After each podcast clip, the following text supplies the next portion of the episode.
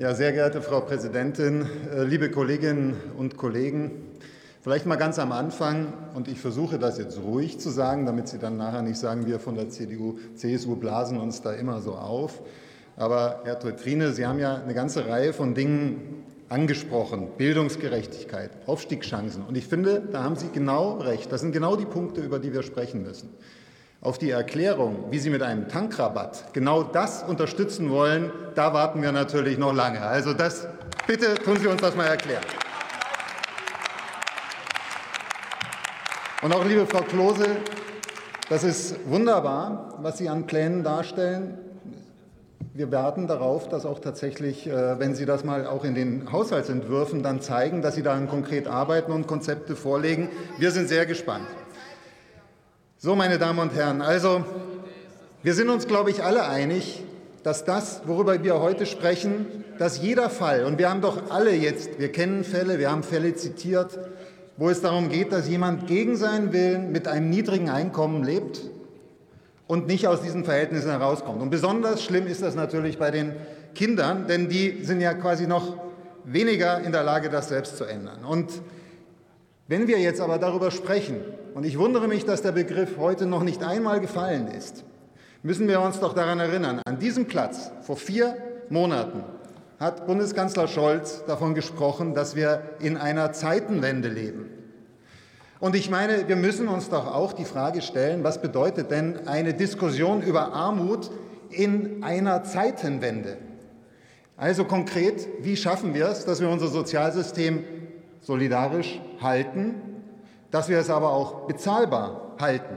Und ich meine schon, dass wir uns einig sein sollten, dass wir da nicht einfach so weitermachen können wie bisher.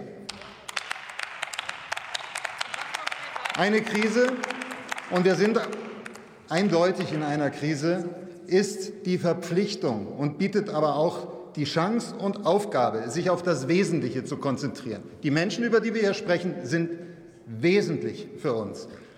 Aber in einer Krise wird man nicht alles einfach mit mehr Geld aus dem Staatshaushalt lösen können, sondern wir müssen uns auf die wirklich Bedürftigen konzentrieren und wir müssen uns von unsinnigen Regeln trennen, die uns davon abhalten.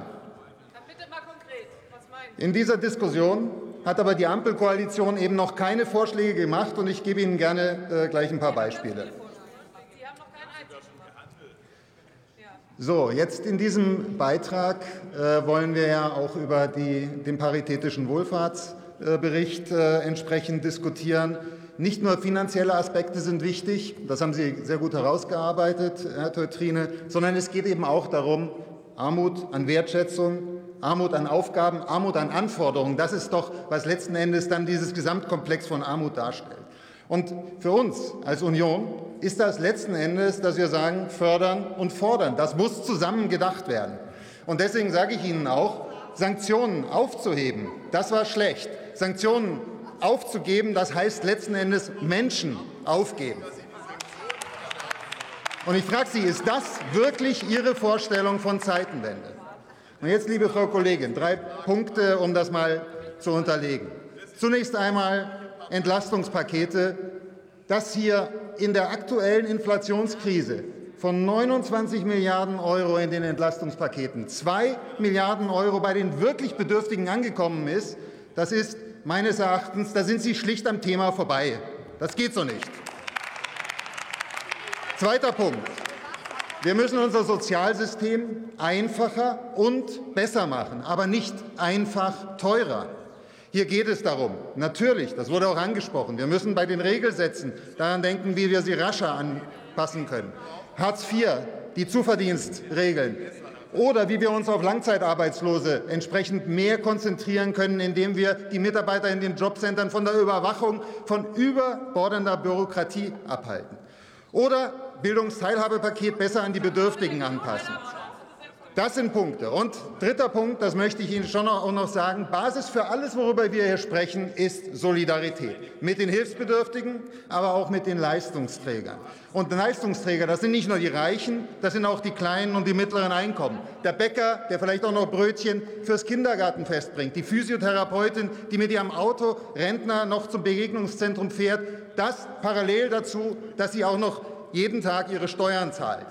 Weniger Bürokratie, Regelungen mit Augenmaß, steuerliche Entlastung. Sie haben es angesprochen, machen Sie es aus. Sie haben den Minister. Also das wird uns dahin bringen. Und wenn wir daran, an diese drei Punkte denken, dann werden wir auch als solidarische Gesellschaft gemeinsam durch diese Krise kommen. Vielen Dank für Ihre Aufmerksamkeit.